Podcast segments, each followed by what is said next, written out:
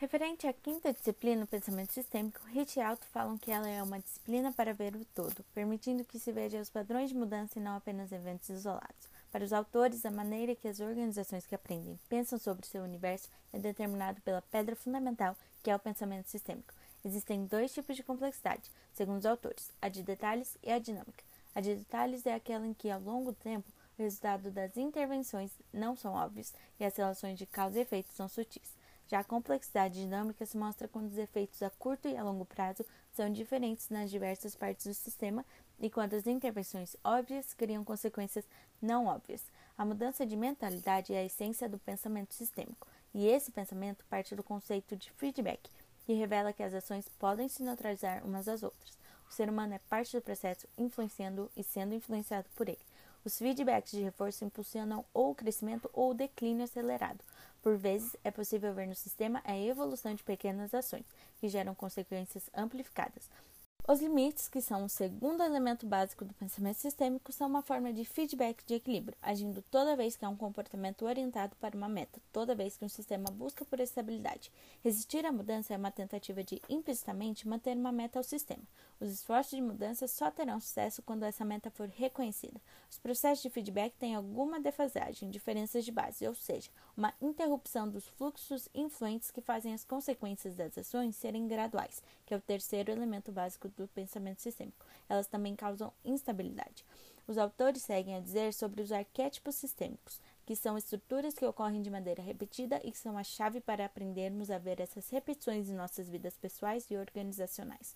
Os arquétipos sistêmicos propõem que nem todos os problemas de gerência são específicos e a finalidade deles é recondicionar as nossas percepções para sermos capazes de reconhecer as estruturas em ação e ver nelas a alavancagem. Dois tipos de arquétipos. O primeiro é o limites ao crescimento. A fim de provocar um resultado desejado, há uma amplificação de esforço que acaba diminuindo o ritmo do sucesso. É importante, então, não forçar o crescimento, mas somente eliminar seus limitantes. Portanto, é importante continuamente identificar e mudar o fator limitante para modificar o comportamento do sistema. O segundo arquétipo é transferência de responsabilidade. As pessoas têm dificuldade de se responsabilizar por seus problemas, o que faz com que elas tran os transfiram, perdendo dessa forma a capacidade de solucionar problemas. Esse arquétipo atua quando a solução rápida de curto prazo. Há duas soluções na transferência de responsabilidade: a resposta paliativa, que só age no sintoma, e a resposta fundamental, que age de fato com a dificuldade. É importante, então, privilegiar a visão de longo prazo e não a resposta, resposta de curto prazo. Os autores falam que a alavancagem que consiste em identificar a origem das ações e mudar as estruturas, podendo assim levar às melhorias significativas e duradouras, é o principal resultado prático do pensamento sistêmico. O propósito dos arquétipos sistêmicos é de nos auxiliar a enxergar as estruturas e então encontrar pontos de alavancagem. Eles também nos ajudam a entender as causas dos problemas e a criar políticas bem-sucedidas.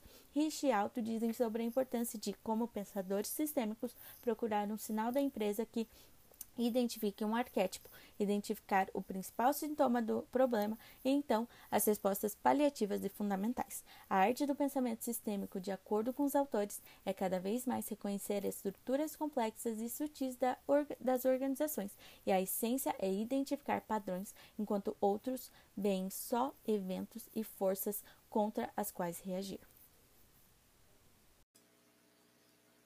Bom, acho que agora para finalizar nada melhor do que um exemplo que é de um psicólogo holandês chamado Anton de Krum, que representa bem o benefício da visão sistêmica para as organizações. É, ele foi contratado para resolver o problema de uma escola que não conseguia ter um diretor fixo. Ele estava no quarto diretor em menos de quatro, de três anos.